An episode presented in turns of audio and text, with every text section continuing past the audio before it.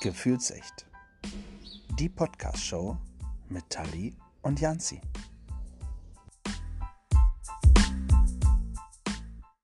Hallo und willkommen zurück. Hallo Janzi. Einen wunderschönen guten Abend, liebe Tali. Na, Guten Abend. guten Abend. Geht es dir gut? Ja, blendend. Blendend ist schön. Das freut mich. Äh, du siehst auch wie immer äh, umwerfend aus, wenn ich das mal so sagen darf. Ja, Dankeschön. sehr, sehr gerne. Ja. Ähm, ich ich, ich steige mal gleich ins Thema ein. Tali, sage mir mal, ähm, woher weißt du eigentlich, ob du ein Mann oder eine Frau bist? Ja, also ich fühle mich einfach wie eine Frau tatsächlich. Und halt auch, weil ich so aussehe. Also hätte ich jetzt gesagt. Okay. Also, um es kurz zu machen, du weißt es einfach. Also, du, du gehst davon aus, es zu wissen, ja. Weil, ähm, Ja, ja, ich glaube einfach mal meinen Eltern. zumindest dem, was man dir erzählt hat, ja, wahrscheinlich. Ja. Ähm, genau. Ähm, würdest du oder glaubst du, ähm, das Wissen um dein eigenes Geschlecht wird von äh, deinen Genitalien bestimmt? Nö. Okay. Hm.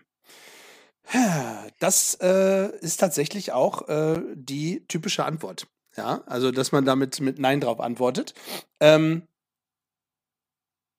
das ist tatsächlich so, also es, es, ich lese das gerade ab, ja, und das muss ich einmal äh, tatsächlich ablesen. Unser Geschlecht sitzt nicht zwischen unseren Beinen, unser Geschlecht sitzt zwischen unseren Ohren. Ähm, und das ist äh, eigentlich sowas, was, ja, was relativ, äh, wo, wo ich mir auch keine Gedanken drüber gemacht habe, ja. Und äh, in den allermeisten Fällen stimmen halt Geschlecht und Genitalien überein, manchmal jedoch nicht. So. Und äh, salopp kann man eben auch sagen, manchmal kommt es vor, dass eben Frauen geboren werden, die einen Penis haben, oder es werden halt Männer geboren, die eine Vagina besitzen. Ja. Oder beides tatsächlich. Also Auch das gibt es. So. Leute mit Penis und Eierstöcken, sage ich jetzt mal grob. Jetzt nimm dir mal einen kurzen Moment Zeit, mach mal deine Augen zu, ja, und werd dir deiner Weiblichkeit bewusst, liebe Tali. So, für die Männer im Übrigen, äh, die jetzt gerade zuhören, können, äh, können jetzt auch die Augen zumachen.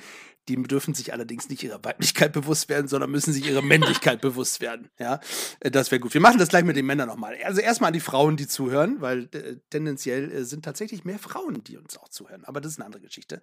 Ähm, also, führ tief in dich rein und dann stell dir vor, dass deine Eltern dich Günther genannt hätten.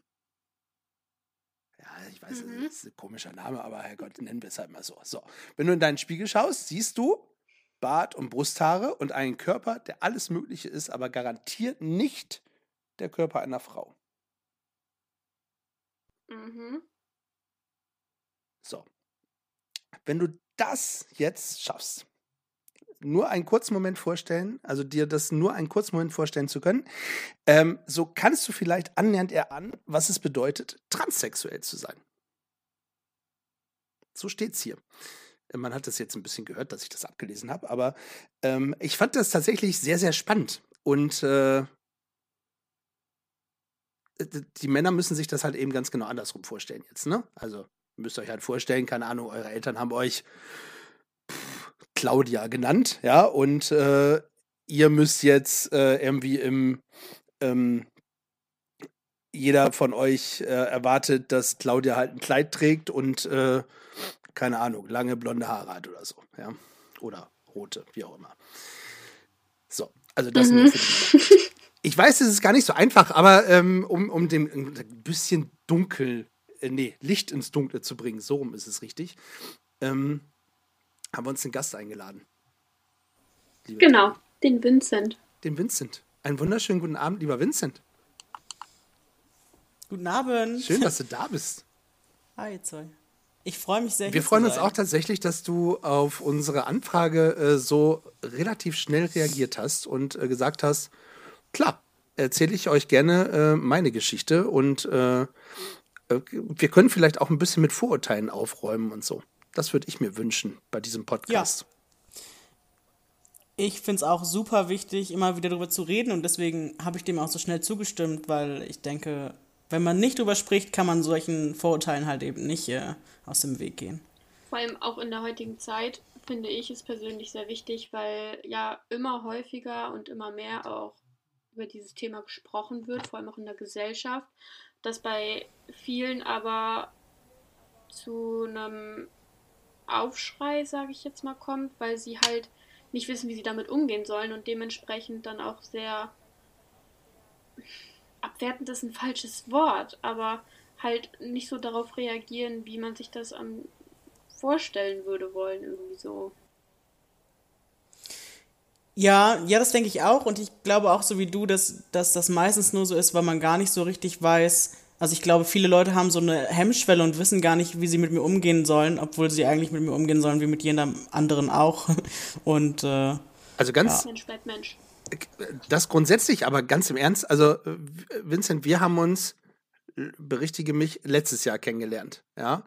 Ähm, also grundsätzlich lerne ich ja erstmal Menschen kennen. Also ich, ich wusste von deiner Geschichte nichts und unsere Zuhörer ähm, ja wahrscheinlich zum größten Teil auch erstmal nicht. Dementsprechend ähm, wissen Sie momentan, Sie reden mit Vincent, ja, hört sich schon mal männlich an. Ich kann euch sagen, sieht auch männlich aus, ja, also was man sich so unter Männlichkeit vorstellt, ja, ähm, und dementsprechend erstmal völlig normal. Ich habe tatsächlich ähm, von deiner Geschichte nichts gewusst und äh, weiß sie tatsächlich auch bis heute nicht und bin super gespannt, wenn du gleich ein bisschen äh, erzählen wirst. Ähm, weil mich das wirklich äh, interessiert. Und äh, wie gesagt, ich hoffe, dass wir äh, ganz, ganz vielen Leuten auch ähm, die Augen öffnen können und äh, zeigen können, Mensch, eigentlich alles ganz normal. Ja, und eigentlich bin ich auch ein ganz Absolut. netter Typ. ja. Definitiv. Warst du denn schon, na, das die Frage ist blöd, warst du denn schon immer ein netter Typ, wollte ich sagen. Äh, aber hm, du, wei du weißt, wie ich das meine, ja, hoffe ich. Ja, auf jeden Fall. Erzähl mal, äh, erzähl mal grundsätzlich. Ähm, äh, fang, fang mal an. Also von, von vorne am besten. Ja, ja, also es war mal irgendwann so ein Tag, da bin ich geboren, so, ne? Nein, also ja, war wirklich. Und äh, da wurde mir halt äh, biologisch ein anderes Geschlecht zugeordnet als dem, dem ich mich heute zugehörig fühle. Und ähm, also mir wurde damals ein weibliches Geschlecht zugeordnet und ähm, in der Öffentlichkeit gelebt habe ich so auch 19 Jahre meines Lebens und ähm, seit mittlerweile sechs Jahren lebe ich aber im männlichen Geschlecht, also zumindest auch öffentlich im männlichen Geschlecht, ähm, schon ein bisschen länger davor. Ähm, ja, wie geht das los? Also, ne, also erstmal lebt man natürlich so ein ganz normales Leben und ich glaube, der erste Schritt, der erste Schritt bei mir so, oder die erste Richtung, wo es vielleicht so hätte gehen können, war halt ähm, mein erstes Outing. Da habe ich mich als lesbisch geoutet. Also das merkt man häufig ein bisschen früher so, ähm, dass man auf andere Menschen steht oder dass man sich von anderen Menschen äh, angezogen fühlt, ähm, als erstmal gleich komplett sich selbst zu hinterfragen. Also das ist meistens so ein Schritt, den geht man noch nicht so früh. Und ähm, deswegen habe ich mich mit 16 als lesbisch geoutet und habe dann aber schnell gemerkt, dass das irgendwie, das ist irgendwie nicht alles. Irgendwas ist da noch nicht so, wie es sein soll. Ähm, es war zum Beispiel so, dass ich mich ähm, wenn ich mir ein Bild von mir selbst in der Zukunft machen sollte, dass ich mir das früher überhaupt nicht vorstellen konnte. Also ich hatte einfach kein Bild von mir selber in der Zukunft und habe mir gedacht, so irgendwie ist das komisch. Und dann habe ich mal ähm, einen transsexuellen Menschen getroffen und äh, dann gedacht, so krass, also ich glaube, ich bin auch einfach viel besserer Mann, als ich eine Frau bin. und äh, ja, so ging das los. Und seitdem kann ich mir tatsächlich auch, äh, seitdem habe ich auch ein Bild von mir in der Zukunft. Also ich kann mich jetzt äh, sehen, wie ich mal sein möchte. Krass. Wenn ich da kurz einhaken darf, das heißt, mit 16 hattest du dein Outing, dass du lesbisch bist. Also, ja, also dass, mhm. dass du, dass du denkst, lesbisch zu sein, so von der, von der Sache her, ja. Ähm, aber wann, wann war dir, war dir vorher schon bewusst, dass du im, in einem anderen Körper eigentlich, ähm, ich, ich nenne es mal, gefangen bist? Ich stelle die, stell die Frage nochmal. Ähm, Warst du dir vorher schon bewusst, dass du in einem anderen Körper, ich nenne es mal, gefangen bist?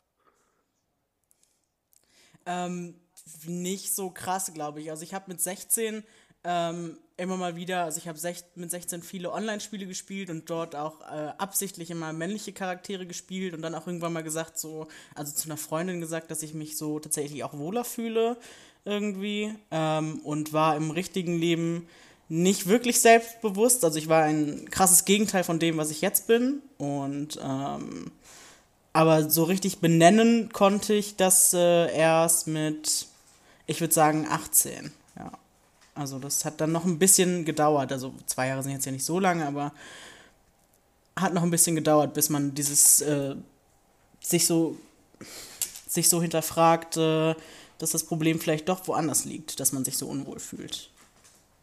Ich fand, Entschuldigung, ich fand das tatsächlich ein sehr schönes Bild, was du äh, gerade auch mir in den Kopf gesetzt hast, so von wegen mit der Zukunft, ne? So, ich konnte mich nicht in der Zukunft äh, sehen, ne? Wie, wie sieht meine Zukunft aus? Und äh, das, das, äh, das hat ein Bild bei mir in den Kopf projiziert. Also ich kann mir das äh, tatsächlich durch dieses Bild äh, deutlich besser vorstellen, wie man sich gefühlt hat. Das äh, finde ich sehr schön. Ist ein sehr schöner, sehr ja, schönes genau. Bild. Also ich kannte halt nie, ich konnte mich halt nie als äh, Frau mittleren Alters sehen. äh, aber jetzt habe ich so ein Bild von mir, wie ich mit grauen Haaren und Bart irgendwann auf meiner Veranda sitze. ja. Aber es ist schön, weil das zeigt ja auch, dass du jetzt auf jeden Fall auch angekommen bist. So da, wo du halt wirklich so lange Zeit einfach nicht wusstest, wo gehöre ich jetzt eigentlich tatsächlich wirklich hin. Ja, also das hat mir auch, also ich merke es immer wieder, man sagt auch immer so, also ich, wenn ich mich zurückerinnere, habe ich früher ganz oft gesagt, so, ja, pff, ich nehme jetzt Hormone, aber das macht mich ja nicht zu einem anderen Menschen. Ich bin ja noch, ich bin ja immer noch ich. Aber ich glaube, also mittlerweile würde ich das glaube ich nicht mehr sagen, weil ich bin schon ein anderer Mensch geworden. Also ich bin einfach unglaublich viel selbstbewusster. Ich äh, habe eine Meinung. Ich äh, kann Leuten entgegentreten und ähm, meine Interessen haben sich geändert tatsächlich. Also man durchläuft nochmal so eine zweite Pubertät und in dieser zweiten Pubertät äh, verändert man auch, glaube ich, nochmal genauso viel seine Persönlichkeit wie in der ersten, also in der, die alle anderen auch haben. Ja. Magst du noch mal eben kurz sagen, wie alt du jetzt bist, Vincent? 25 bin ich jetzt. Okay. Das heißt. Wann hast du denn, äh, sorry, wann hast du denn angefangen, die Hormone zu nehmen? Also ähm, bis zu den Hormonen ist ja noch ein längerer Weg, da kann ich ja nachher noch was zu erzählen. Ähm, richtig mit Hormonen angefangen habe ich vor nicht, doch vor vier Jahren ziemlich genau, vier Jahre. Ähm, also mit 21. Ich, das, das ist auch ein guter Punkt. Wenn du jetzt, wenn wir jetzt nochmal den Schritt zurückgehen, das heißt, mit 16 eigentlich äh, festgestellt, hm, irgendwas, irgendwas ist da noch nicht so ganz richtig, dann, also richtig in Anführungsstrichen, ne? Also, das ist jetzt, hört sich manchmal so blöd an. Also, äh, mir fiel das letztens schon auf, als wir mal miteinander äh, gesprochen haben, äh, lieber Vincent, beziehungsweise da hast du mit einer anderen Person gesprochen. Äh, da fiel mir das auch auf, dass dort äh, teilweise Sachen gefallen sind, wo ich so dachte, ah, das hört sich echt blöd an, aber es ist äh, für Außenstehende manchmal ganz, ganz schwierig. Ähm, und ich glaube auch gar nicht böse gemeint in den meisten Fällen. Ähm, aber ich hoffe, dass du weißt, was ich meine. So, also mit, mit 16 das erste Mal drüber nachgedacht, dann äh, festgestellt, zwei Jahre später, okay, ich, ich stecke tatsächlich im falschen Körper fest. Wie ging es dann weiter? Also was, was, was muss dann passieren? Ich meine, ähm, also es war dann erstmal so, also man spricht dann häufig auch vom inneren und äußeren Coming Out und dann hatte man, also mit 18 hatte ich quasi so dieses innere Coming Out, dass ich gesagt habe, so, also dass ich das für mich persönlich benennen konnte und ähm, habe es dann so ein paar wichtigen Personen erzählt, so meiner besten Freundin, meiner damaligen festen Freundin und ähm, die Reaktionen waren so mittelgut. äh, da habe ich das Coming Out nochmal zurückgezogen ähm, und ähm, habe dann nochmal ein Jahr für mich selber gebraucht und habe dann aber gemerkt, dass es eben keine andere Richtung für mich gibt, sondern also es hat sich einfach richtig stark gefestigt und dann ähm, bin ich umgezogen und von NRW nach Niedersachsen und habe da den Umzug dann genutzt. Ähm, direkt, also ich habe gesagt, so die ganzen Leute kennen mich nicht, ich lebe jetzt hier als Mann, total egal, was passiert. Äh, die sollen mich jetzt alle so kennenlernen, damit das äh, gar nicht wieder so ein Hin und Her gibt. Und ähm, dann bin ich damals, also da habe ich mich selber ganz viel schlau gemacht, was ich jetzt eigentlich tun muss, weil man sitzt dann da und sagt, ja, okay, ich weiß jetzt, dass ich transsexuell bin und was jetzt? Und ähm, dann habe ich ganz viel gegoogelt und mir ganz viele Foren durchgelesen und äh, YouTube-Videos geguckt und ähm, dann festgestellt, dass der nächste Schritt, den ich gehen muss, äh, in Deutschland die Begleittherapie ist. Also ich musste zu einem Psychologen gehen ähm, zudem musste ich ungefähr eineinhalb Jahre, zwei Jahre jede Woche. Also es kommt, ist natürlich immer ein bisschen unabhängig, äh, unterschiedlich. Das nennt sich, Entschuldigung, das nennt sich Alltagstest, ähm, richtig, ne? Mhm. Genau. Ähm, also erstmal ist es nur eine Begleittherapie. Ähm, während dieser Begleittherapie muss man aber irgendwann den Alltagstest machen. Also, was heißt, das ist ja jetzt nicht, es ist kein richtiger Test. Ähm, es geht einfach nur darum, dass du, während du in dieser Therapie bist, also während du von einem Psychologen begleitet wirst, dass du diesen Schritt machst, ähm, nach und nach immer mehr als Mann zu leben und irgendwann halt komplett als Mann zu leben und erstmal zu gucken, wie klappt das, wie komme ich damit klar, vor welche Schwierigkeiten stoße ich jetzt und ähm, dass man einfach jemanden hat, mit dem man darüber reden kann und selber erstmal gucken kann, fühle ich mich wirklich jetzt besser oder liegt das Problem vielleicht doch nochmal woanders. Ähm, und in meinem Fall habe ich dann aber gemerkt, mir geht es echt viel besser und obwohl ich halt viele, man muss halt viele Hürden überwinden ähm, und auch viel gegen Leute andiskutieren, wenn man äh, ganz offensichtlich körperlich äh, sehr weiblich ist und allen dann erzählt, ja, ich bin übrigens Vincent und äh, ein Mann und äh, da muss man halt immer viel diskutieren, viel drumherum reden und ähm, habe aber trotzdem gemerkt, dass trotz dieser ganzen Schwierigkeiten das auf jeden Fall das Richtige ist und ich mich jetzt so, wie es ist, wohlfühle.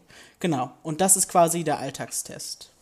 Und den, den muss man eineinhalb Jahre machen, wenn ich mich nicht irre. Genau, ja. da wirst du ja von der Psychologin begleitet, aber warum genau? Also falls du halt merkst, boah, irgendwie, ich falle gerade in so ein Loch, weil es Leute gibt, die das nicht akzeptieren oder warum wird man begleitet? Ähm, also einerseits natürlich für dich zur Unterstützung, weil es halt schon eine schwierige Zeit und man echt, äh, wie gesagt, auch viele Hürden nehmen muss. Ähm, Familie ist ja dann nochmal bei mal vielen transsexuellen Menschen ja auch nochmal ein Thema, ähm, wo man erstmal gucken, also dass man jemanden hat, der ihm hilft, das zu verarbeiten, ähm, zu gucken, wie man damit umgehen kann und ähm, aber auch, weil ähm, man in Deutschland diese, diesen Alltagstest nachweisen muss, um ähm, später seinen Personenstand und seinen Namen, also Geschlecht und Namen ändern zu können. Und diese Psychologin und auch später noch zwei Gutachter, die sollen halt belegen, dass sie das, dass sie den Eindruck haben, dass du halt wirklich fest in diesem Geschlecht bist und dass sich das auch nicht mehr ändern wird. Weil es gibt natürlich auch immer Leute, die erstmal denken, vielleicht, dass sie transsexuell sind und dann nachher doch merken, okay, war nicht das Richtige. Und wenn man erstmal angefangen hat, Hormone zu nehmen oder vielleicht auch Operationen zu machen, ist der Weg zurück dann manchmal schwierig. Ja. Ähm, ich habe gelesen, dass viele diesen Alltagstest ähm, als entwürdigend oder als ähm, so ein lächerlich machen, ähm, als, das, als das empfinden. Äh, wie hast du das äh, für dich empfunden? Ähm, ich muss sagen, ich weiß, dass es meine Meinung ist in dem Fall nicht die, die äh, die meistvertretendste ist in der transsexuellen Community. Das weiß ich auch. Ich fand aber sehr gut, dass es diesen Alltagstest gab. Ähm, mein Problem war auch nicht das Alltagstest, der Alltagstest, sondern dass manche Leute, ähm, dass ich das, ich habe einfach mehrere Psychologen in dieser Zeit kennengelernt und ich war, glaube ich, mit äh, 75 Prozent sehr unzufrieden. Ähm, aus verschiedensten Gründen. Und ähm, ich finde es einfach.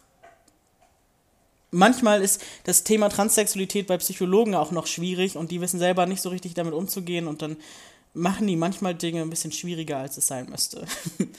ja, leider. Also ich habe da, vielleicht ist es auch wirklich nur eigene Erfahrung, aber ich habe äh, bei zwei Psychologen und einem Gutachter echt Pech gehabt. Also nee, es war nicht so sehr der Alltagstest, der das Problem war in dem Fall.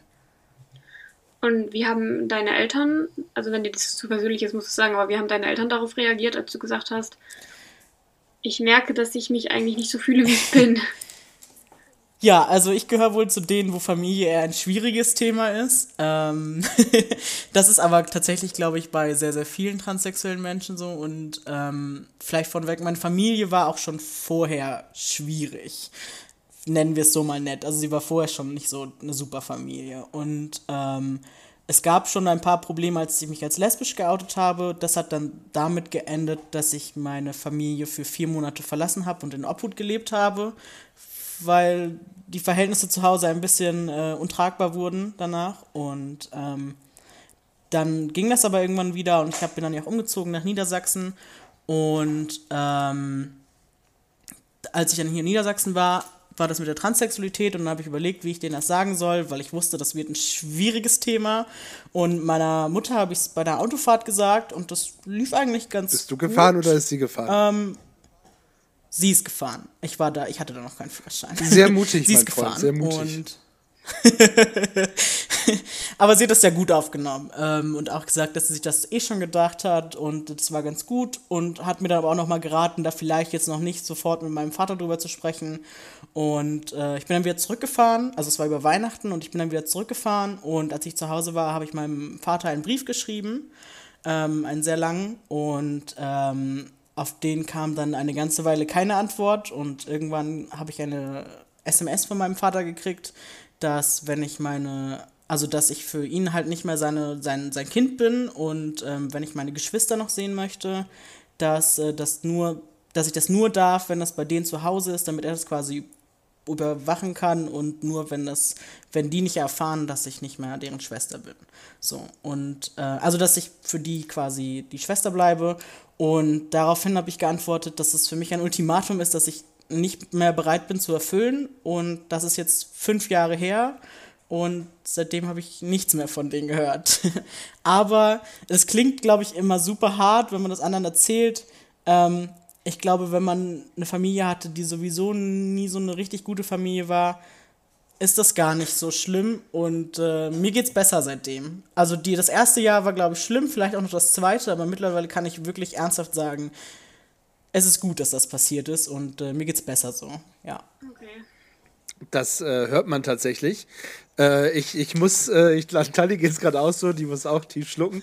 Äh, mir geht das äh, tatsächlich sehr ähnlich, ähm, weil wir, glaube ich, auch beide ähm, das große Glück haben, äh, Familien im Hintergrund zu haben, wo man sich das überhaupt gar nicht vorstellen kann, dass irgendjemand sagt, du bist nicht mehr mein Kind. Ja, das ist für mich das Schlimmste, was irgendwie ja, passieren ja, würde kann. mir das aber, jemand sagen, ich glaube, Weltzusammenbruch tatsächlich. Ja, aber Respekt, äh, ich finde, ähm, umso, umso stärker äh, finde ich, äh, wie du damit umgehst und ähm, dass du dich da nicht hast, ähm, ja, ich sag mal, es war ja mehr oder weniger Erpressung.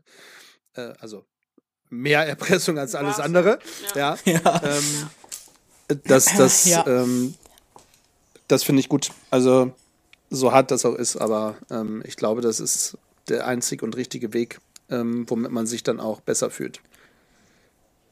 Ja, denke ich auch. Und es ist ja auch nicht so, als wäre ich allein. Ich habe ja auch zum Beispiel die Familie von meinem Freund, die ähm, sehr hinter mir steht. Und es gibt ja trotzdem Menschen, also man sucht sich eine eigene Familie, also man sucht sich einfach eine eigene Familie und auf die man sich genauso verlassen kann. Äh, und ja. Das heißt, du, du bist quasi, als du dich geoutet hast als lesbisch, hast dich dann in ein, äh, verwandelt klingt dumm, aber halt in ein, äh, hast dich halt als Junge gefühlt und stehst jetzt aber auf Männer. Ja, ähm, ähm, statt verwandelt kannst du ja zum Beispiel auch angeglichen okay. sagen. ähm, ähm und ja, Tatsache, ich stehe, das ist auch eine der Sachen, die während meiner Pubertät passiert ist und unglaublich verwirrend war, weil ich da ja auch einfach schon 20 war und gedacht habe, so, wie passiert das denn jetzt? Ähm und äh, mittlerweile bin ich pansexuell, das heißt, ähm, ich habe keine Präferenz und ähm, mir ist der Mensch einfach wichtig und das Geschlecht.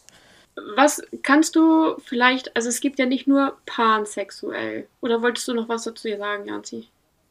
Ja, ich wollte noch mal eben äh, wissen, also pansexuell äh, heißt, äh, man, man liebt nicht äh, männlich oder weiblich, sondern man verliebt sich grundsätzlich in einen Menschen.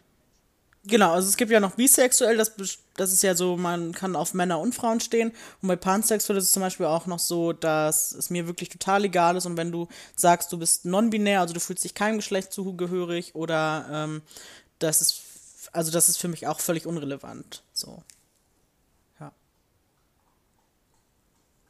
Das heißt pansexuell quasi. Jetzt wolltest du aber noch was anderes fragen. Also das heißt, es gibt dann, ja, ich habe auch schon mal gehört, es gibt nicht nur pansexuell, sondern es gibt auch noch asexuell.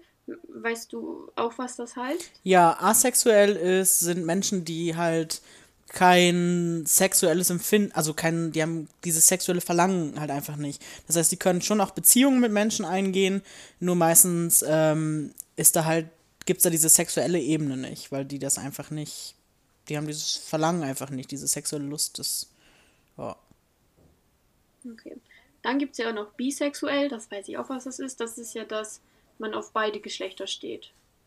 Und ja, gut, Homosexualität gibt es auch noch, das kennt aber ja bestimmt jeder. Dass man halt auf Jetzt erklären wir alles. Ja, also wenn wir schon dabei Also ich glaube, dass wir alles gar nicht erklären können, weil dieser Katalog an äh, hm? Kategorisierungen ist. Ich, ich kenne nicht mal alle. Unendlich. Ja, aber Homosexualität ist ja zum Beispiel, wenn ich auf, äh, als Frau auf eine Frau stehen würde, also lesbisch bin. Und ähm, wenn ein Mann auf einen Mann steht, wie nennt man das denn? Schwul. Schwul, danke. Mir ist das, ist mir nicht eingefallen. Ja.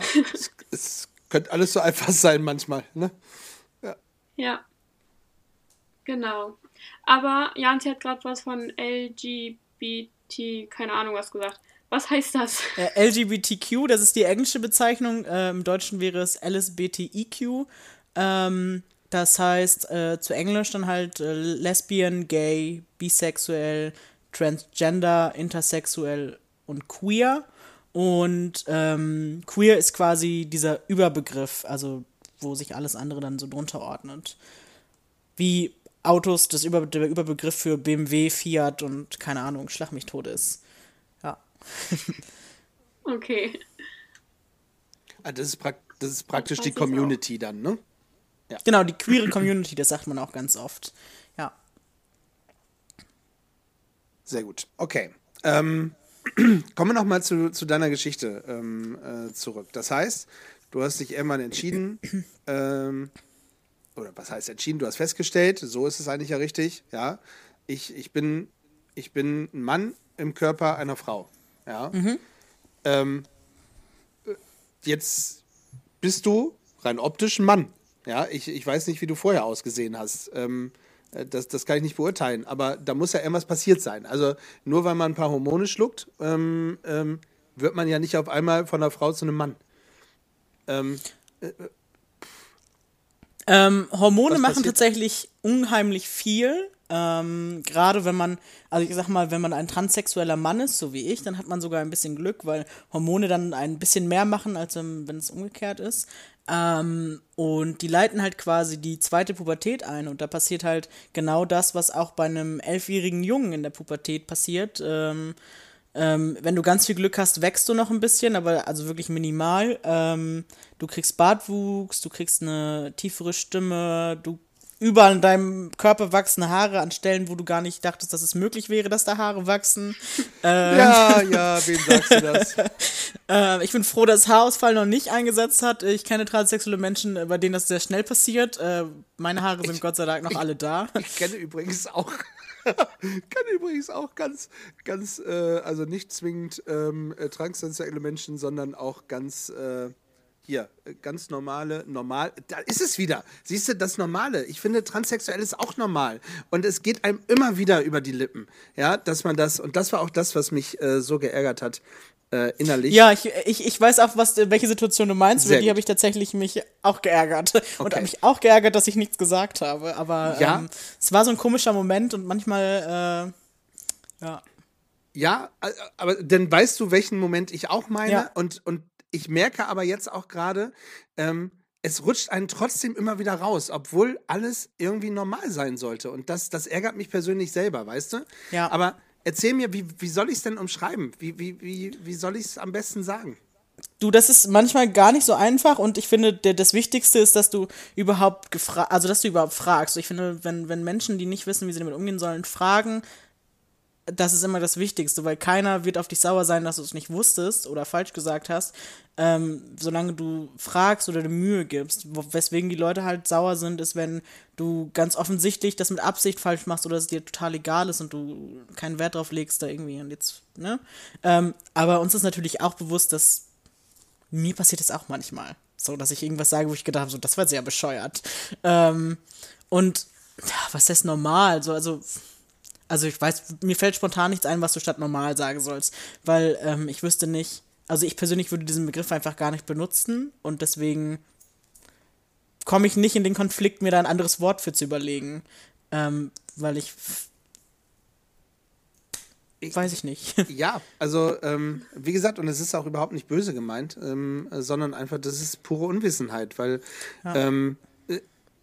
Mir geht's halt, mir ist es völlig egal, ob äh, da eine Frau vor mir steht, ein Kerl vor mir steht oder äh, eine Frau, die ein Kerl war oder wie auch immer, ja, ähm, sondern halt eben der Mensch, ja. Aber mhm. es ist für einen persönlich halt immer, man muss es ja nochmal umstellen, für einen persönlich, das, was für einen persönlich eben normal ist, ja, und für mich ist es halt eben normal, ich, ich bin ein Mann und äh, äh finde Frauen toll, ja. Ist also, ja vor, vor fünf Jahren oder vor vier Jahren, ähm, wenn, wenn du dann irgendwie sowas in die Richtung gesagt hättest oder mich auszusehen mit dem falschen Geschlecht angesprochen hättest oder was auch immer, dann wäre ich auch, da war ich super sensibel, was sowas angeht und ähm, ähm, mittlerweile bin ich da aber auch viel entspannter. Ich glaube, das Problem ist halt, wenn man selber gerade so für sich entdeckt hat, was das Richtige ist und ähm, dann ist da manchmal ein bisschen wenig Verständnis dafür, warum alle anderen Leute das nicht auch sofort verstehen. Und ähm, mittlerweile, also weiß ich nicht, mittlerweile habe ich einfach verstanden, dass, dass Leute das ja nicht machen, weil, weil sie es böse meinen, sondern dass es für, für meine Mitmenschen natürlich auch schwierig, also vielleicht nicht so schwierig für mich, für mich, für mich, aber es ist ja für die auch eine Umstellung, die natürlich nicht sofort passiert, sondern alle müssen sich halt dran gewöhnen und ähm, wenn mittlerweile jemandem aus Versehen das falsche Geschlecht rausrutscht, dann denke ich mir so, okay, passiert. Vielleicht sage ich dann noch so neben, so ganz beiläufig so, ja, er oder ähm, ich arbeite zum Beispiel auch in der Jugendpflege und lustigerweise erzählen mir erwachsene Menschen immer, boah, ja, hätte ich jetzt gar nicht gedacht. Und Kinder, kleine Kinder, sprechen mich ganz oft als Frau an, wo ich immer denke so, hä? Warum? Und dann sage ich denen immer so, aber ich heiße doch Vincent, so ich bin doch ein Mann. Und die so, was? Niemals. Also total verrückt. Ich weiß auch nicht. Also kleine Kinder, äh, ja, weiß ich auch nicht. Total verrückt. Krass, okay. Ich weiß allerdings dummerweise auch gar nicht mehr, was ich sagen wollte, weil ich mich komplett in diesem Normal ähm, Ärger gerade hineingefressen habe. Ich, ich, müsste tatsächlich zurückspulen, weil ich nicht mehr weiß, was ich, worauf ich eigentlich hinaus wollte. Aber ich habe noch eine Frage. Ja. Und zwar gibt es dann ja auch die geschlechtsangleichenden Operationen. Eine ganz plumpe Frage: Muss man sowas selber bezahlen oder zahlt das die Krankenkasse?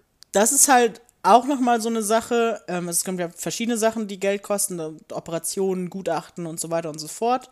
Ähm, bei den Operationen ist es so, dass ähm, wenn du Transsexualität wirklich als Diagnose gekriegt hast, als gefestigt, das heißt, wenn die beiden Gutachter das bestätigt haben und eine Psychologin, ähm, dass du dann, ähm, also dann hast du ja offiziell diese Krankheit und dann zahlt die Krankenkasse das auch.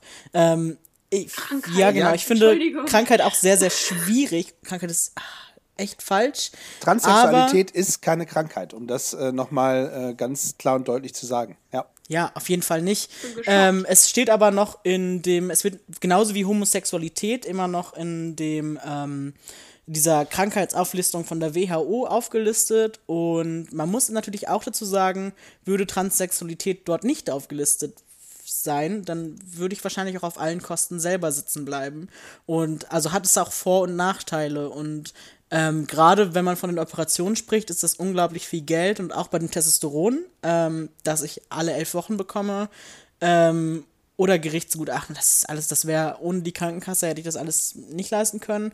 Und gerade wenn man einen Blick nach Amerika wirft, ähm, wo das Gesundheitssystem ja nicht so aufgebaut ist, da sehe ich ganz oft äh, Spendenaufrufe von transsexuellen Menschen, die verzweifelt Geld zusammensammeln müssen, damit sie sich äh, Operationen zumindest teilweise leisten können.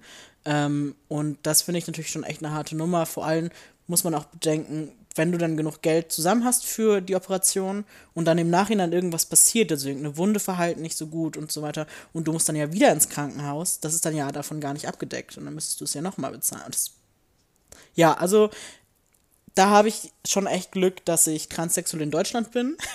ähm, in vielen anderen Bereichen der Welt äh, hätte ich das nicht ganz so gut. Mhm. Ach, krass.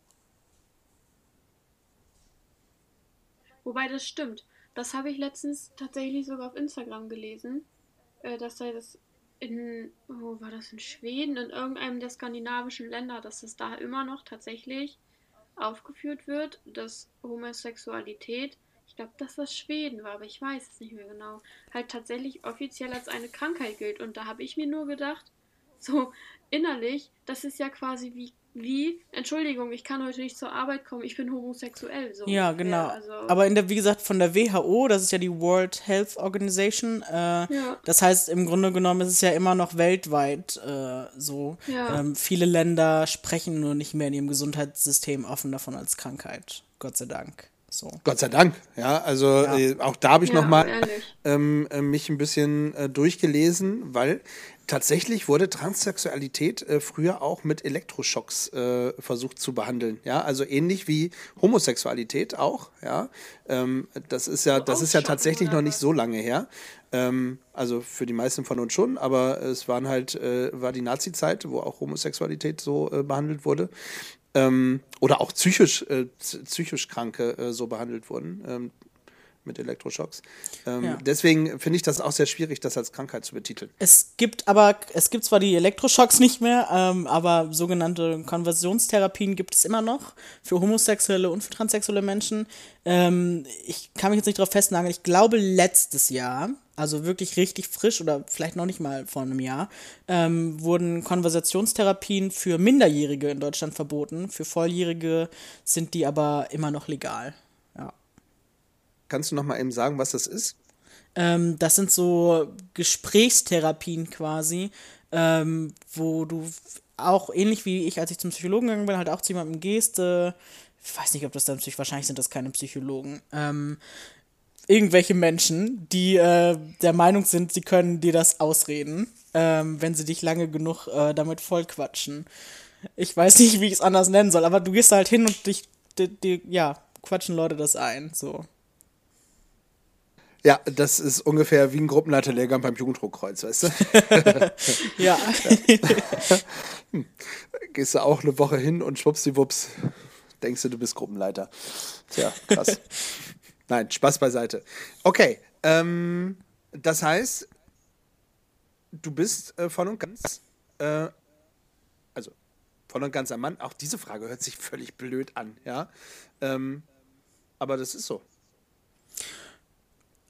Kommt drauf an, wie du es definierst. Also ich habe mich schon vor vier Jahren als voll und ganz Mann gesehen. Ja. Ähm, ähm, wenn du meinst körperlich, dann bin ich tatsächlich noch nicht ganz durch. Also es gibt okay. noch ein paar Dinge auf meinem Weg, die ich machen könnte, bei denen ich mir aber selber noch nicht so richtig sicher bin, ähm, ob ich das möchte, weil es hat halt auch immer gesundheitliche Risiken, die man ähm, immer gegeneinander abwägen muss, ob einem das wert ist. Und ähm, gerade wenn man von der, also in der, in der transsexuellen Szene sagt man oft die große Operation, also die Operation bei Transmännern zwischen den Beinen, so mit dem ähm, Penis, da, das ist halt nochmal so ein Ding, weil es werden halt mindestens fünf Operationen ähm, und da kann so viel schief gehen und ich habe da schon so viel verrückte Sachen gesehen, ähm, dass ich nicht weiß, ob mir das das wert ist. Ähm, und es ist halt auch einfach unglaublich schwierig, beruflich unterzubringen, ähm, weil du dann irgendwie nach der ersten Operation sechs Wochen krankgeschrieben bist und vorher noch zwei Wochen im Krankenhaus bist und dann bist du dann ein paar Monate später wieder sechs Wochen krankgeschrieben. Also das ist halt auch schwierig. Äh. Mal gucken. Es gibt da noch Alternativen, also es gibt zum Beispiel ähm, Epithesen. Das ist so ein bisschen wie, wenn jemand einen Arm verliert und dann halt so, ein, so eine Armprothese kriegt. Ähm, also dann geht man zu so einer Epithetikerin oder einem Epithetiker ähm, und äh, die machen ein sehr passgenaues Silikonmodell, äh, das man dann auch sehr funktional nutzt. Also es kann auch alles, was es können muss. Und sieht sogar meistens noch ein bisschen realistischer aus. Ja. ja, Aber äh, ich glaube, die wichtigste Aussage war das, was du äh, zu Anfang gesagt hast. Ähm, du hast dich äh, sowieso schon äh, auch ohne Operation fühlst du dich. Ja. Es gibt, davon mal abgesehen, es gibt auch transsexuelle Männer, die sich entscheiden, auch keine Hormone zu nehmen oder äh, gar keine OPs machen oder nur OPs machen, keine Hormone. Also es gibt da halt ganz viele verschiedene Varianten und die sind ja alle nicht weniger männlich, ähm, weil ich finde halt immer, es ist halt immer halt auch ein gesundheitliches Risiko, dass man gegeneinander abspielen, abwägen muss. So. Ja. Wenn du mit dir äh, im Reinen bist, ist das doch äh, das Wichtigste, was, was man, äh, was passieren kann. Ja, genau. Also ich kann es ja auch nochmal sagen, welche Operation ich gemacht habe. Ich habe ähm, eine Masektomie gemacht. Das heißt also, meine Brüste wurden ähm, entfernt oder halt es wurde eine männliche Brust geformt quasi und ähm, ich sage immer so, alle Organe, die ich nicht brauche, habe ich mir auch entfernen lassen. So Gebärmutter, Eierstöcke, also ist halt auch Quatsch, weil es, wenn man Testosteron nimmt, dann steigt halt auch zum Beispiel das Risiko, Gebärmutterhalskrebs zu kriegen. Und äh, dann habe ich gedacht, ja, schwanger werden will ich eh nicht mehr. Also, ja, weg damit. ja. Ich habe auch noch mal eine ganz andere Frage. Es geht, also ich weiß, dass du in der gleichen Ausbildung bist wie ich. Mhm. Ähm, dieses Thema wird ja tatsächlich auch in der Ausbildung behandelt, bei mir zumindest. Ich weiß nicht, wie weit bist du schon in, bei dem Erzieherausbildung? Ähm, ich bin im er erst, so erstes Jahr Sozialassistent fertig. Ähm, ich habe aber arbeite so, okay. aber schon ein bisschen länger in der Pädagogik und äh, ich muss auch immer, ich sage auch immer, ich bin sehr froh, äh, im pädagogischen Bereich zu sein, weil Menschen da einfach, also ich habe sehr wenig Transphobie auf der Arbeit erlebt oder in dem Bereich generell. Also ich, exakt einmal in meiner beruflichen, also in meiner pädagogisch-beruflichen äh, Karriere so. Ähm, und das war auch so, ne? Ähm, also das ist schon gut. In dem Bereich kommt man da, hat man da relativ wenig Probleme, denke ich. Ja, weil ich, also ich bin jetzt äh, erstes, erster Erzieher durch. Hm. Ich mache jetzt nächstes Jahr meinen Abschluss. Und dieses Jahr hatten wir halt auch das Thema Gender. Und das war so Gender-Thematik schon sehr, sehr schwer, weil man dann halt auch unsere Lehrerin dann, also sie weiß, wie man damit umgeht, aber es war für sie schwer, uns das rüberzubringen, weil du dann halt auch nicht weißt, wie fassen die einzelnen Menschen das auf. Also ich fand es sehr wichtig und ich fand es auch sehr gut, dass das bei uns, zumindest an der Schule, äh, aufgegriffen wurde, dieses Thema. Aber es ist halt auch schwer, das rüberzubringen, wenn man nicht so ganz genau weiß, was da tatsächlich wirklich so in, in dem Kopf vorgeht eines solchen Menschen. Ja, aber ich glaube, es ist auch schwer, das rüberzubringen, wenn man, wenn man in diesem Kopf ist. Weil manchmal weiß ich auch nicht, wie ich das erklären soll. Das ist einfach keine Ahnung. Also, wie du am Anfang schon sagst, das ist halt einfach so ein Gefühl, so. Und viel mehr ist es auch nicht. Und man kann das auch schwer beschreiben, weil es ist, irgendwie einfach da.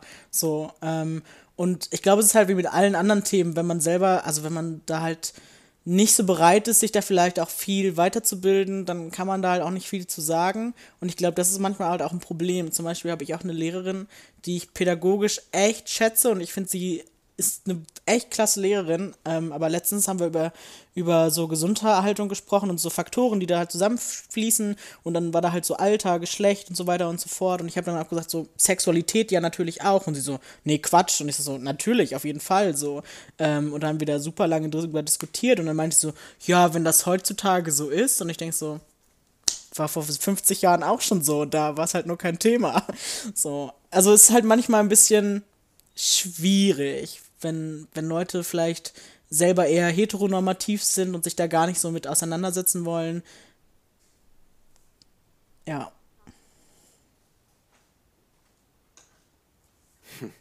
Ja, es ist schon krass. ja, viele, viele haben ähm, aus welchen Gründen auch immer auch Angst, ne? ähm, sich dem Thema zu stellen. Also, wie gesagt, man muss einfach, finde ich, immer den Menschen sehen. Und äh, dann, dann ist es völlig egal, äh, was dahinter steckt. Also ich kann nur sagen, äh, wie gesagt, mir war das, mir war das tatsächlich nicht annähernd bewusst, ja. Äh, weder äh, als wir uns das erste Mal kennengelernt haben, noch das, als wir äh, den Lehrgang zusammen gemacht haben. Ähm, und das, es, es, wäre mir auch völlig egal, ja. Also äh, wirklich, es wäre mir völlig egal. Ähm, wenn es passt, dann passt. Wenn sich Menschen irgendwie mögen und gut miteinander zurechtkommen, dann ist das so, dann ist es völlig schnuppe. Ähm, wer, wer da vor dir steht. Ähm, und das ist einfach, ich kann nur sagen, mit Vincent zu arbeiten macht äh, super viel Spaß. Mit Tully zu arbeiten macht im Übrigen Dankeschön. auch super viel Spaß. Äh, ja, um die Gleichberechtigung hier im Raum zu halten. Ja. so, schön. Krass. Ähm, ich ich habe etwas, was ich, was ich, äh, nee, erstmal möchte ich gerne wissen, was, was möchtest du ne, den Leuten noch irgendwie mitteilen, lieber Vincent? Ähm, was möchtest du den Menschen auf, mit auf den Weg geben? Ähm, ich habe es vorhin schon mal gesagt. Ich finde, das, das Aller, Allerwichtigste ist, ähm, dass man mu muss sich auch gar nicht selber vielleicht so viele Gedanken machen, ähm, wie man mit jemandem umgeht. Und wenn man sich nicht sicher ist, dann einfach immer fragen. Also ich finde einfach das Wichtigste, wenn man irgendwas wissen möchte, dann fragt. Ähm, natürlich sollte man dabei auch persönliche Grenzen beachten, so, weil man wird dann auch oft so Dinge gefragt, so, ja, und darf ich dann mal deinen Penis sehen? Und ich denke so, nein, so, weil ich darf ja auch nicht deine Vagina sehen, so. Ähm, also man muss vielleicht immer noch mal drüber nachdenken, würde ich das auch jemanden fragen, der nicht transsexuell ist? Ähm, weil Ey, manche Menschen. manche ne? machen Dinge gehören sich halt einfach nicht. Also Tali, So. ich wollte dich schon immer mal fragen. Ja. Ja. Also genau, man sollte Titten halt nicht, raus, man sollte So. nicht vergessen, wo diese generell normalen menschlichen Grenzen sind, äh, die vielleicht innehalten. Ansonsten kann man mich zum Beispiel auch alles fragen. Ich habe äh, beantworte da regelmäßig sehr gerne Fragen zu. Ähm, genau, also fragt einfach. Und äh, das ist einfach der beste Weg, ähm, Leute kennenzulernen. Und ja.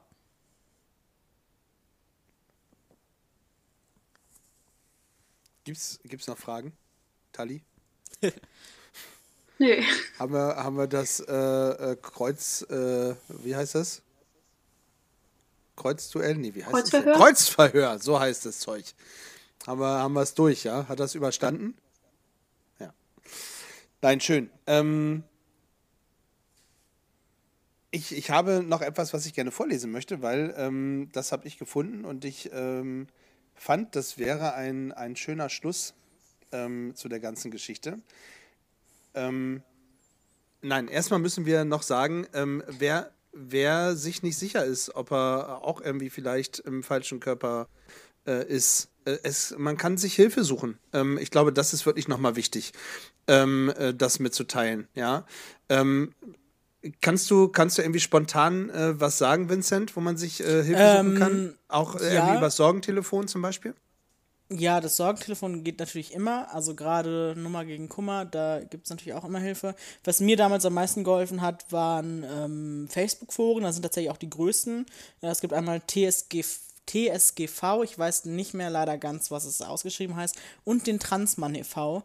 Äh, TSG, TSGV ist für Transmann und Transfrau und Transmann e.V. ist halt nur für Transmänner, ähm, leider. Aber die sind auch deutschlandweit. In fast jeder großen Stadt gibt es einen Transmann e.V. Ähm, genau, an die kann man sich auf jeden Fall auch immer wenden. Ich erzähle euch mal, wie, wie mein erstes Gutachtererlebnis war. Also man muss äh, für diese Namensänderung, für die man vor Gericht auch gehen muss übrigens, also so ein Gerichtsprozess, den man beantragen muss, ähm, den muss man normalerweise auch selber bezahlen, außer man ist äh, armer Auszubildender oder Student oder Abiturient oder was auch immer, dann kann man Gerichtskostenbeihilfe beantragen. Du Glücklicher. Und wenn man äh, vier Jahre später immer noch kein Geld hat, dann äh, ist es halt verfallen. genau. Ist es schon verfallen? Ähm, ja, ist es schon. also ich habe für mein Gericht und meine Super. Gutachter nicht bezahlt. Ähm, genau, und mein erster Gutachtertermin, da war Hab ich halt. Habe ich, Entschuldigung, habe ich Hm? gerne für dich getan, von meinen Steuergeldern das mitbezahlt. Das ist überhaupt nicht das Dankeschön.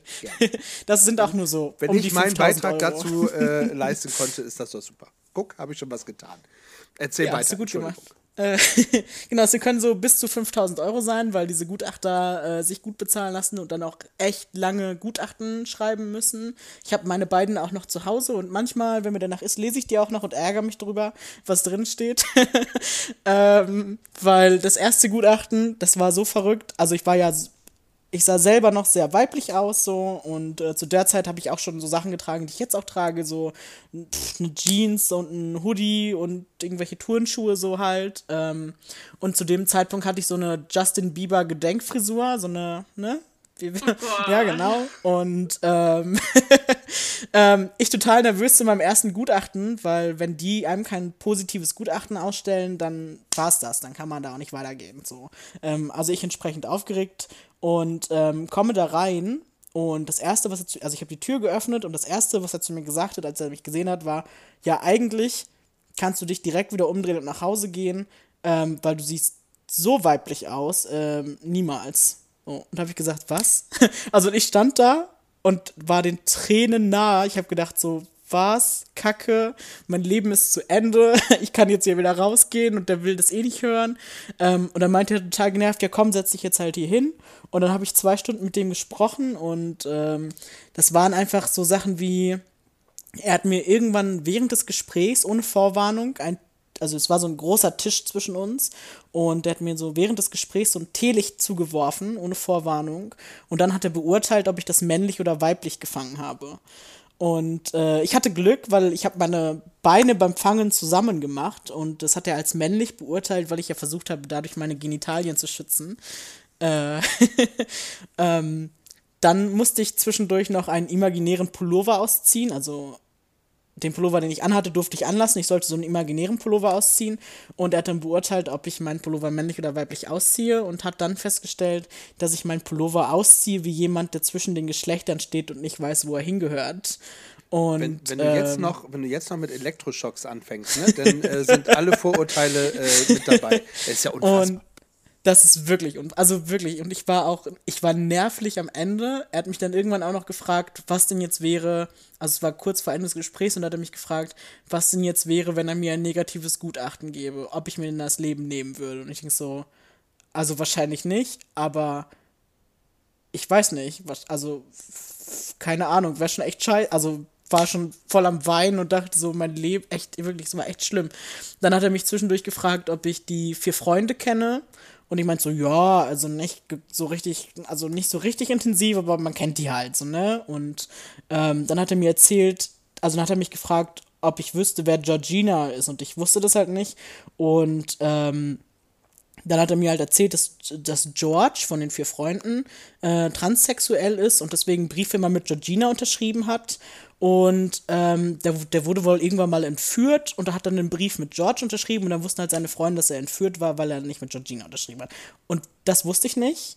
Und in meinem Gutachten steht, also er hat mir das, äh, ich habe mein Gutachten dann später gelesen, das kriegst du so drei Wochen später per Post, und da stand drinne, dass er davon ausgeht, dass es eine unterbewusste Verdrängungstat meines Bewusstseins war, ähm, um halt zu verdrängen, dass ich transsexuell bin. Und ich denke mir so, also ich kannte halt einfach diesen Film nicht. Also, ja, genau. Das so ist war ein das. Hörspiel. Also, äh, Oder ne? ich, kan ich kannte das einfach nicht. Vier so. Freunde, das Bücher, sind er ist von. Enid Blyton. Ja.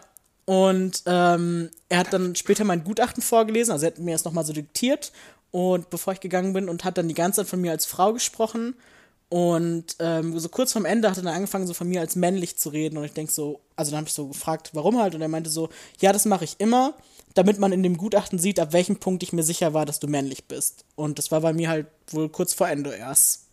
Ja, also dieses ganze Gutachten war einfach unglaublich transphob und vorurteilbehaftet und also es war echt schlimm und ich habe echt gedacht, das wird, da kriege ich niemals ein positives Gutachten. Äh, ich hatte dann auch richtig Angst vor meinem zweiten Gutachtentermin mit einem anderen Gutachter. Ähm, der war aber super lieb und richtig einfühlsam und das war echt ein tolles Gespräch. Aber es gibt halt auch, das meine ich, es gibt halt auch offensichtlich schwarze Schafe in dem Psychologiebereich und äh, das war echt verrückt. Das, das, das grenzt ja schon an dem, was ich gesagt habe. Das ist ja schon Ja. äh, fast ins Lächerliche ziehen. Ja, Ja, genau. Und dann stell dir vor, es ist dein erster Termin und äh, gut, du hast ja auch gesagt, da bist du nicht so äh, stark und hast eigentlich schon alles äh, davon ähm, schwimmen sehen, die Fälle. Ja. Ja, vor allem ist es ja auch wirklich auch das, wovon quasi, also davon hängt halt auch einfach alles ab, so, ne? Du weißt, so, du bist keine Frau und äh, du möchtest als Mann leben und Suizid war für mich zu dem Zeitpunkt zwar kein Thema und auch jetzt nicht, aber die Suizidrate bei transsexuellen Menschen ist ja auch einfach irgendwie 20 mal höher als bei anderen Menschen. Ähm, und dann so eine Nummer abzuziehen als Psychologe, ähm, also im. Nachhinein kann ich mich echt, finde ich es total bescheuert und kann drüber lachen, aber ähm, das war, ähm, also die krasseste Transphobie, die ich erlebt habe, war während meines medizinischen Weges zum Mann quasi. Und das finde ich echt hart. Und deswegen ist das, glaube ich, auch der Grund, warum sich so viele Transmenschen darüber aufregen, wie das System gerade ist. Ja, da komme ich aber tatsächlich dann doch noch mal äh, einmal zu einer Statistik, ähm, weil äh, du das gerade gesagt hast. Ähm, einige Fakten. 35 Prozent der betroffenen äh, Personen leiden unter starken Depressionen. Ähm, also auch eine sehr, sehr hohe, hohe Zahl. Ähm, Im Übrigen ähm, kann man überhaupt nicht einschätzen, wie viel, wie viel Menschen äh, äh, sich als, als transsexuell fühlen. Also die, die Zahl ähm, geht hoch bis zu 600.000, wenn man jetzt nur mhm. Deutschland nimmt. Ähm, aber es können halt auch nur 6.000 sein. Also irgendwo dazwischen hast du da. Ja, was mir gerade aufgefallen ist, also was mir auf. Nee, es gibt da echt. Die Zahlen sind da echt schwammig, ist mir auch aufgefallen. Ich versuche das auch regelmäßig immer mal wieder. Ähm, was mir aber aufgefallen ist, dass wir gerade eine Zeit haben, wo sich sowieso unglaublich viele Menschen als transsexuell outen und was nicht daran liegt, dass es ein Trend ist, sondern man merkt einfach, ähm, wir haben gerade diese zwei Fronten, einmal von vielen Menschen, die so in meinem Alter oder vielleicht jünger sind.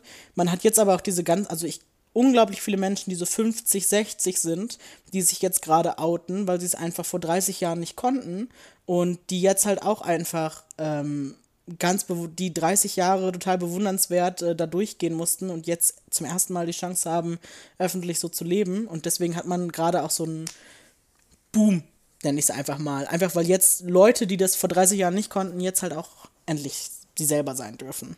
ja. ja man muss aufpassen, dass man das tatsächlich nicht als, als Boom oder als, als ja, äh, ne? Ja. es ist gerade so irgendwie hip ähm, äh, hinstellt, aber du hast es, finde ich, sehr gut erklärt. Ich mache nochmal weiter mit meiner Statistik mhm. ähm, und wenn ihr was dazu zu sagen habt, unterbrecht mich bitte. 50,5 Prozent gaben an, einen Suizid schon ernsthaft in Erwägung gezogen zu haben. Auch krass. Ja. 33 äh, Prozent der betroffenen Personen haben bereits schon einen Selbstmordversuch unternommen. 15,8% leiden unter Essstörungen, ähm, extremes Übergewicht und Magersucht und oder Magersucht wahrscheinlich. Ähm, 58,7% der betroffenen Personen wurden bereits mehrfach verbal öffentlich angegriffen. Also das ist eine Zahl, die, also ich finde alle Zahlen schon äh, sehr, sehr krass, aber das ist schon, das ist schon wirklich krass. 27,1% wurden körperlich angegriffen, zum Beispiel grundlos angerempelt, weggestoben, umgestoßen oder sonstiges. 12,4% wurden niedergeschlagen, getreten oder mit Waffen angegriffen. 55,2% der betroffenen Schüler, Studenten wurden in sozialen Medien gemobbt. Und 80% der Schüler und Studenten gaben an, Angst in der Schule äh, zu haben. Ja, also würde ich jetzt auch so unterschreiben und ich, so wie ich das auch mitkriege, wenn ich mich mit anderen transsexuellen Menschen unterhalte, definitiv. Ähm, ich denke, das ist halt auch irgendwie, man hat halt, ihr habt ja letzte Woche, oh nein, in dem Fall ja nicht, also ihr habt ja letztens schon mal irgendwann über Depression gesprochen und ähm, ich glaube, wenn man so halt viele Triggerpunkte in seinem Leben hat, einmal so, ne, nicht der richtige Körper, vielleicht Probleme mit der Familie, äh, da Mobbing, hier Mobbing, äh, Probleme mit dem Arbeitsplatz, äh, dann hat man halt auch viele Triggerpunkte, so, ne? Und. Ja. Gut, dass du das sagst, weil äh, Transsexualität ist tatsächlich nicht äh, der Grund für die Depression, sondern äh, die Gesell der, der, gesellschaftliche Umgang mit der Thematik äh, ist der Grund für Depression. Ja, also nicht, weil man äh, transsexuell ist, bekommt man Tran ähm, Depressionen. Also das, das war nochmal ganz gut, dass du das gerade gesagt hast, Vincent.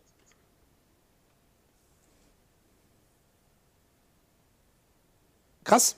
Ähm, das ist schon, also das heißt, da muss ich jetzt doch noch auch noch einmal nachfragen. Ähm, das heißt, du wurdest auch schon ähm, zum einen gemobbt und auch ähm, nicht nur verbal angegriffen? Ja, also zum Glück nur verbal. Also das was, das war vielleicht mal du Transe. Also das war, glaube ich, auch das Schlimmste. Ähm, ich sag mal, es passiert mir nicht so oft, aber letztens ist mir aufgefallen, dass das schon ab und zu nochmal passiert, ich das nur meistens ausblende. Also ich glaube, irgendwann ist man so an dem Punkt, wo man das nicht mehr wahrnimmt. ähm, aber ähm, doch, ja, ich hatte auch mal einen Arbeitskollegen, ähm, der mit mir in einem Kinderheim gearbeitet hat und äh, vor den Bewohnern des Kinderheims halt immer wieder äh, sehr abwertend über mich gesprochen hat, weil ich transsexuell bin. Und ähm, ist dann natürlich auch schwierig.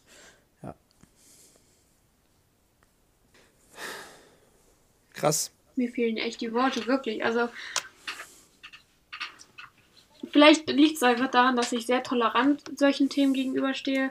Aber es ist, es ist so traurig, dass es immer noch so viele Menschen gibt, die sowas einfach ja. abwehren. Ja, auf jeden Fall. Vor allem, ich, ich fand es halt auch besonders schlimm, dass der Kollege ja auch ein ein, äh, eine pädagogische Fachkraft war und ich immer ja, ich eigentlich ja, davon genau. ausgehe, dass Menschen, die sich dafür entscheiden, etwas pädagogisch zu machen, dass die auch eigentlich bereit sind, mit allen Menschen irgendwie, also ist ja irgendwie Teil des, ja. aber ja, Sachen gibt's halt, ne? Unfassbar. Tja. Mm, ja. Ich, also, ähm, möchtest du noch was äh, loswerden, bevor ich ähm, Das tatsächlich, ich, wenn ich mir das später immer mal anhöre, weiß ich zumindest wahrscheinlich wieder, was ich fragen wollte, bevor ich mich äh, in dem Normalitätsstatus äh, versenkt habe. Ähm, ich fand die Frage, glaube ich, ähm, fand ich nicht ganz unwichtig, aber gut, sie ist im Nirvana verschwunden. Ähm, ich glaube, schlussendlich bleibt zu sagen, dass, äh, dass niemandem etwas genommen wird, ähm, wenn unsere Gesellschaft transsexuellen Menschen das Recht zugesteht, in ihrem empfundenen Geschlecht zu leben. Niemand hat etwas zu verlieren, aber mehr als 600.000 äh, Menschen in Deutschland können etwas gewinnen, nämlich ein ganz normales Leben führen. Und äh, ich glaube, das ist, da sollte jeder mal drüber nachdenken und ähm, bevor, er, bevor er urteilt und äh, verurteilt, vorurteilt, ähm, nehmt euch die Zeit und, und quatscht einfach mal. Ja. Ähm, wenn ihr jemanden kennt, es kann ja auch sein, dass ihr jemanden kennt und ihr wisst es gar nicht. Äh, und das ist, glaube ich, das, das Beste an der ganzen Nummer. Ja, ähm, wie gesagt, so ging es mir auch und äh, ähm, es ist einfach schön, äh, tolle, nette Menschen kennenzulernen, äh, die ähm, einem durchs Leben begleiten. Ja, und äh, das Leben schöner und spannender machen. Äh, so will ich es mal ausdrücken. Ja. ja.